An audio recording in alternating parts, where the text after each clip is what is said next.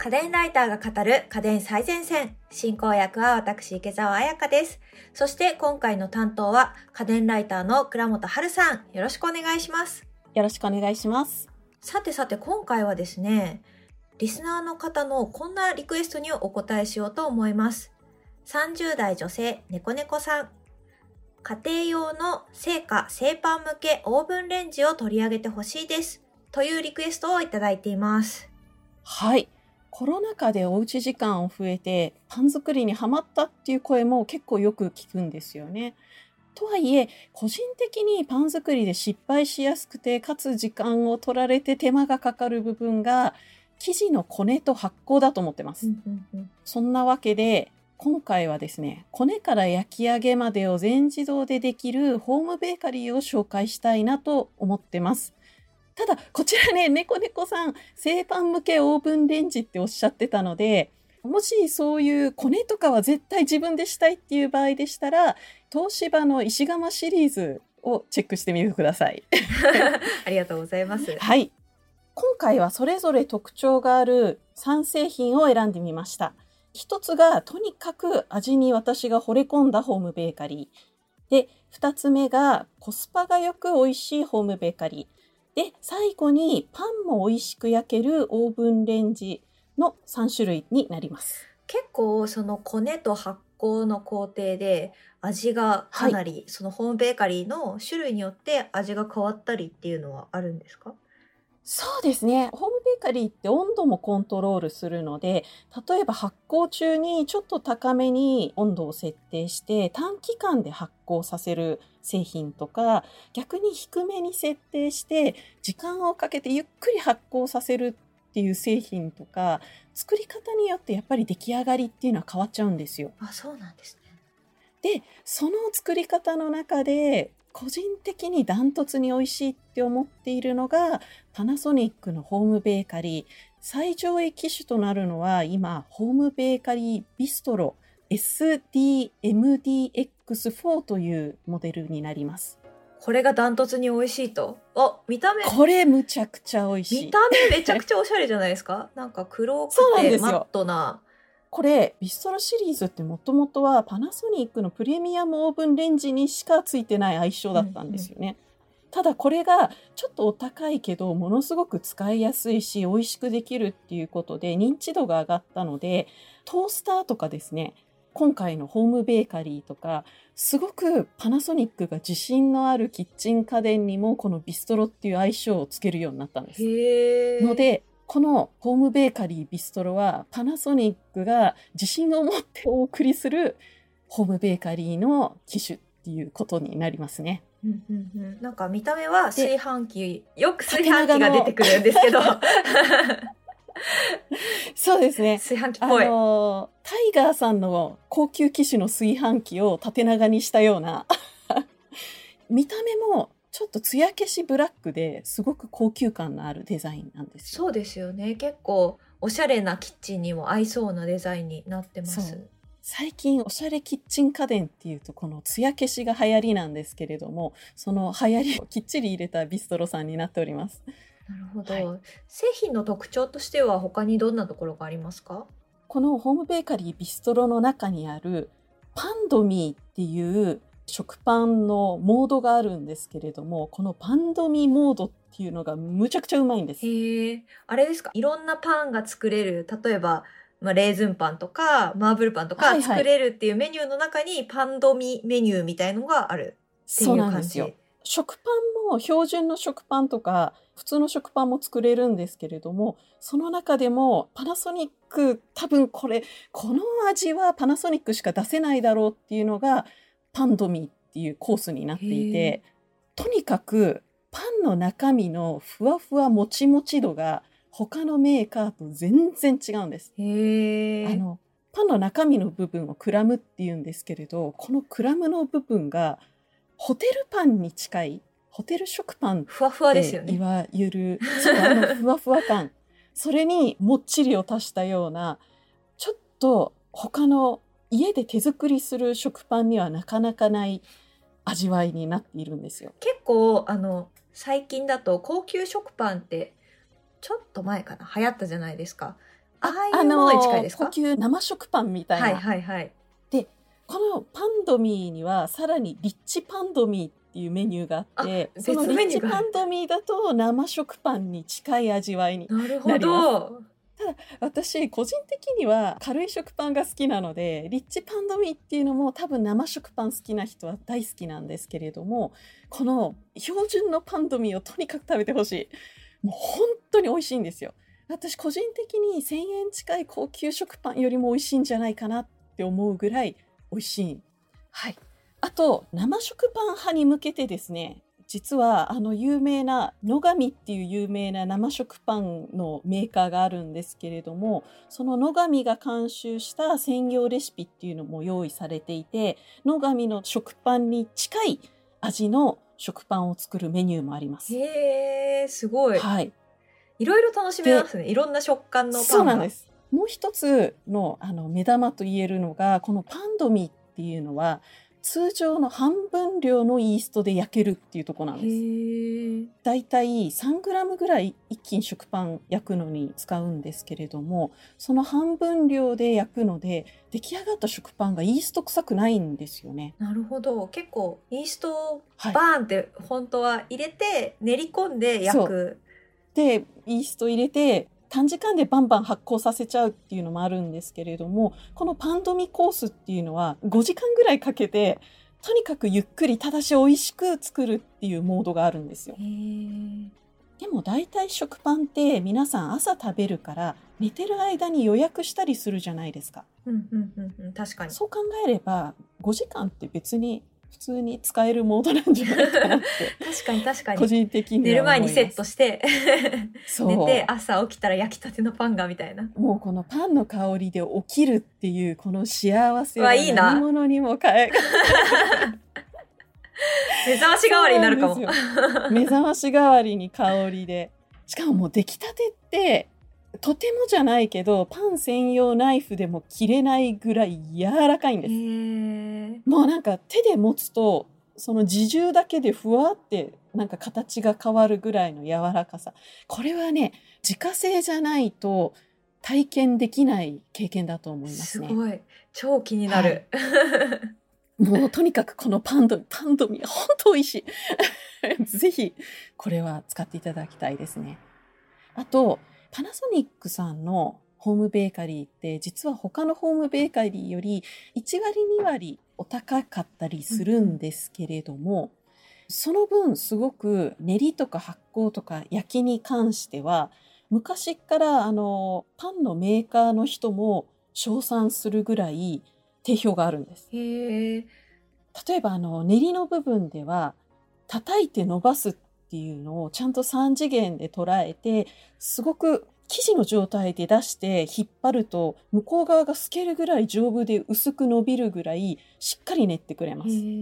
で発酵については釜の中の温度をセンシングするのが一般的なんですけれどもこちらのビストロに関しては室温要は家電を置いてある外の温度もちゃんと管理してダブルセンシング発酵やっぱ発酵っていうのは温度帯によって全然変わってくるので考えているよりも高い温度帯で発酵すると今度アルコール臭くなっちゃったり低い温度帯で発酵すると発酵が足りないで膨らみが悪くなったりするんですけれどもここいら辺の発酵の温度調整がすごく厳密にされていて私何回か屋外とかでも真冬のクリスマスの屋外にバーベキューで持って行って作ったりしたんですけどもごい大変そう、それは。そうでもしっかり膨らんでもう本当に美味しいのが焼けてたのでこちらに関してもおすすめできる分ですね。あとは焼きについても外で焼いてももうしっかり焼き色もついて美味しく焼けます。焼きムラが本当にないんですよ。へえ。しっかりと上まで焼き色がついて綺麗な焼き色で仕上がります。結構ここら辺の性能に関しては本当にメーカーによってとかブランドによって全然違うんですね。そうですね。特に標準食パンを作るとわかるんですけれど、やっぱりメーカーによってちょっとあの、目の詰まった重い食パンになったりとか、まあそれは好き好きなので、個人の好みもあるので、それが悪いっていうわけではないんですけれども、ただ多分あの、一般受けする高級感のある食パンとしては、このパンドミーを超えるのは、今のところいろいろ試しましたけど、ないと思ってます。なるほど。やっぱりホームベーカリーってパンを作るための機材っていう印象があるんですけれども、パン以外にも何か作れたりとかってしますか？そうですね。我が家だと、年末のお餅は基本的にホームベーカリーで作ってます。つきたてのお餅？そうなんですよ。うち、あの、実家が関西なんで、基本的には、あの、お餅は丸餅がいいんですけれど、うんうんうん高いじゃないですか。そうですね。特にねちょっ。としか入ってないので買うと1000円近くしたり、そう。なんですが、もち米だと、だいたいあの、乾燥したもち米、1キロ1パック700円とかそれぐらいで買えるので、これで結構20個ぐらい作れたりするんですよ。へー1キロ。1キロあるともっと作れますよ。40個近く作れるかな。すごい。なので、コスパもすごくいいですし、つきたてだから、パック餅みたいに硬くない？確か柔らかい、美味しいお餅になってる。もうほんと、びっくりするぐらい伸びますよ。ニューンって。へえ、美味しそう。はお腹空いてきた。あとは、そう。私、あと、うどんは、とにかく腰が命の人なんですけれども、うんうんうんホームベーカリーでうどん作ると、結構腰をつけられるんですよ。へえ、いいですね。寝かせる時間ちょっと長めに取ることで、もうちょっと市販されてるうどんよりも、ギュッて噛まないと噛めないぐらいの腰のうどんに作ったりとかですね、自分好みの腰のうどんが作れるっていうことで、私はホームベーカリーで作るうどんも超おすすめです。食べてみたい。ぜひ食べてほしいですね。あと、この製品で超おすすめなのが、はこの製品でしか使えない低糖質パンミックスが売っているんです。ああ、結構ね、低糖質ダイエットとかしてる方多いと思うんですけど、そういうそうなんで方向けのパンはい。が作れる？これ、ドライイーストタイプで低糖質パンミックス SDLCM101 っていう日清製粉さんが出してるパンミックスなんですけれども、これが今まで食べたことのない美味しさ。むちゃくちゃ軽いんですよ。もう一歩間違えれば綿菓子になるんじゃないかっていうぐらいの軽さで止まらない美味しさ。低糖質系のパンってもさもさしてるようなイメージが。そうなんです。あるんですけどの基本的に低糖質パンってブランとかうんうん胚芽とか要は小麦粉以外のものを入れることで糖質を下げてるんですけれどもこちら小麦粉のタンパク質をなんか加工することで糖質をオフにすることに成功しました。へえ。あじゃあ系統が違うんですね、全く。そうなんです。こちら本当に小麦粉で作るパンなのに低糖質っていうところがすごいところで、とにかく美味しい。ただし、ちょっとお高いです。あ、この粉自体が、パンミックス自体が？粉自体が、はい。あの、メーカー希望小売価格が5金分で税抜き2300円、税込みでだいたい2500円近くかかっちゃうんですね。ああ、確かに。まあ、あの量販店で買えばもうちょっと安くはなるんですけれども食パン買うよりは高くなっちゃうことはチェックしておいてほしいです。まあでもね、低糖質にこだわりがある方はいいかもしれないですね。そうですね。そしてもう一つはい。これすごい軽いので私1回で1斤ぐらい食べれちゃうんですよね。あれ？なので食べ過ぎないようにしなきゃいけないっていうところは気にしてほしいんですけれども。いや本当でもこの軽さと柔らかさと周りのパリパリ度って本当に今までの低糖質パンでは想像もできないぐらい。この美味しさ本当に一度 一度チェックしてほしいです。ありがとうございます。はい。いくらぐらいなんですか？こちら、最上位機種ですので、ちょっとお高めで3万6千円前後になります。うんうんうんうんまあ、ちょっと気合がいるそうですね。値段帯かもしれませんね。ホーベーカリーにしてはちょっと気合がいるかもはい。しれないですね。ということで、次はコスパのいい製品を。いいな。こう、はいまずね、デビュー戦、そのホームベーカリー買おうかな、買わないかなって迷ってる方については、ちょっと安いとありがたいですもんね。そう、そうなんですよね。あの、やっぱちょっと3万いくらになると失敗した時に取り返しがつかないので、アマゾンでだいたい1万2000円前後で売っているシロカさんの SB1D151 という製品を紹介したいと思います。おー。こちらもまたね、炊飯器みたいな。大体ホームベーカリーは炊飯器みたいな見た目をしてる。そうですね。だいたいこういう系統の見た目になりますなね。るほど。はいカラーはブラウンとホワイトがあって、はい。こちら、お安いんですけれど、ちゃんとオートメニューが20種類あり、低糖質メニューも結構充実してるんですよ。うんあの、うんこちらの低糖質メニュー、やっぱりあの、ブランを混ぜるタイプで、ちょっともそっとするんですけれども、ちょっと黒っぽい感じのパンになります。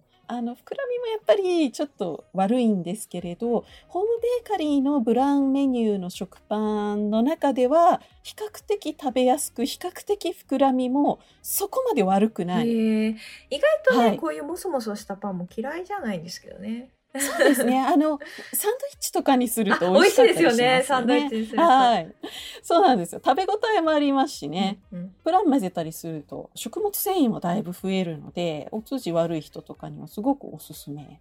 あとですね、はいこの製品、個人的にものすごいおすすめしたい理由の一つに、さっき見た目の話をしてたんですけど、超絶コンパクトなんです。あ、そうなんですね。幅が23センチちょっと。奥行きが30センチないぐらい。高さも25センチちょい。この大きさのホームベーカリーって実はほとんどないんですよ。あー大体みんな30センチ以上で、幅は30センチ以内はあるんですけど、奥行きが40センチ近かったりとかですね。正直ビストロさんもそこそこ大きいです。確かに結構ホームベーカリはいー大きい印象ありますね。なんそうかなんですよ。大きいからなかなかこうパンをあんまり食べないみたいな人だと手を出しにくいなってすごい思ってましそうあんた。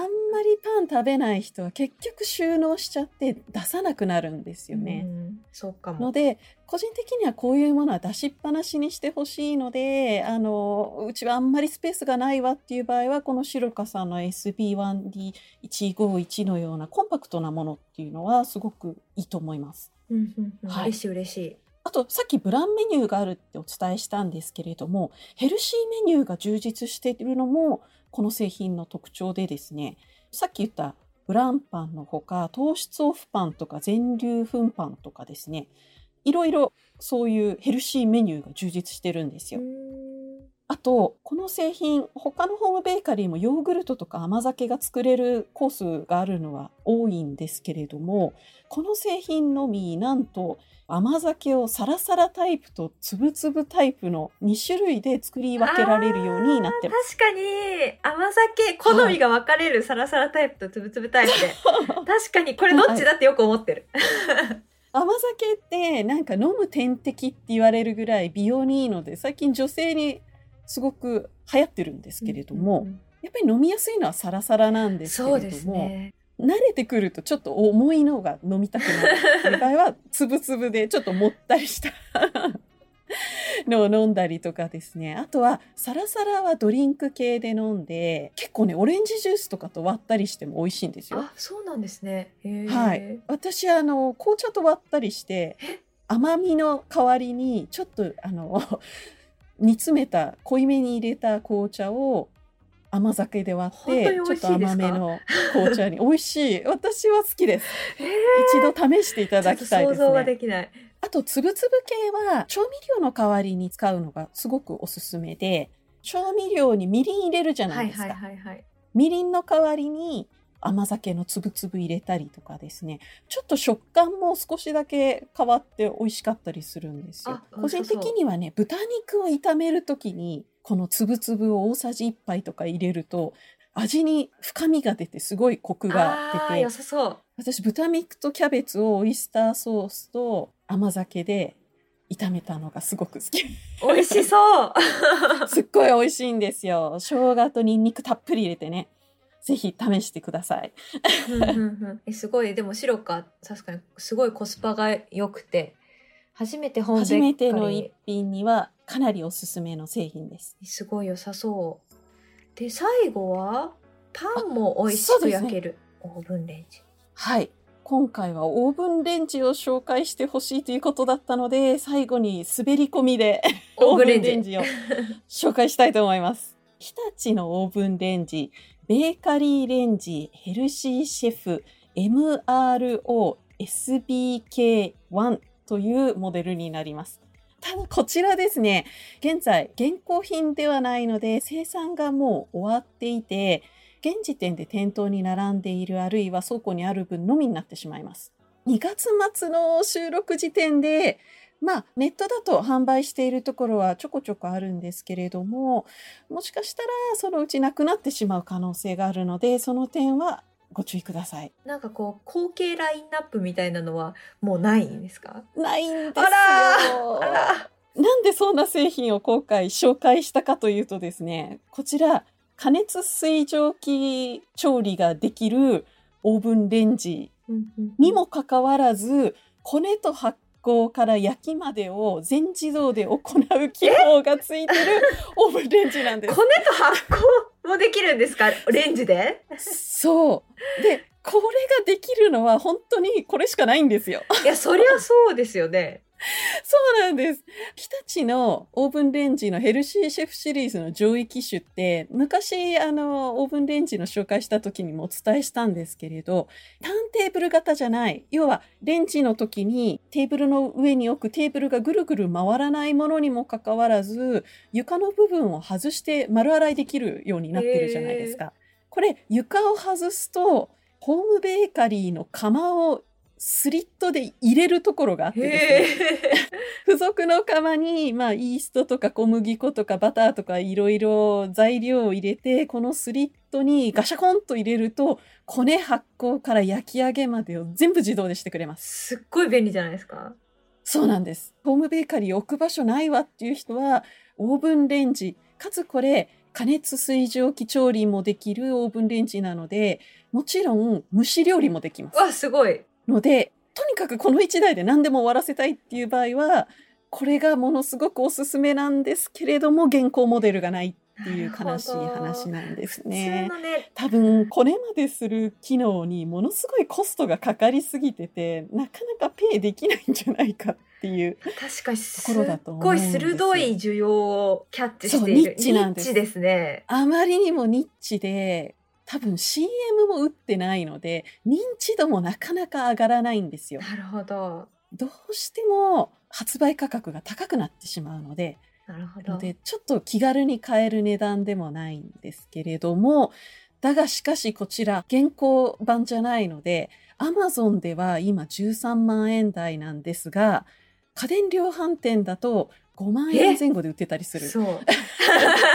今そう2月末の収録時点でなんですけれどもなんなら4万5千円台とかで売ってたりするので嘘。もしホームベーカリーを置く場所ないけど使いたいっていう場合は今狙い目かもしれえ、ないしかもこれ、加熱水蒸気機能もついてるってことは結構蒸し野菜なんかもしやすいってことですよね。そうなんです。私何回かこれも使ってるんですけどプリンとかちょっと時間かかるんですけどもう素も立たずにものすごい綺麗にできますし電子レンジ機能も昔紹介したダブルスキャンはい。センサーに対応してて、大体一般的なオーブンレンジって赤外線で食品の表面温度をチェックしつつ自動調理をするんですけれど、こちら表面温度にプラスして食品重量もチェックするので、自動調理がものすごい優秀なんです。えー、めちゃくちゃいいじゃないですか。それが、そんな価格で買えてしまう可能性があるの？そうなんですよ。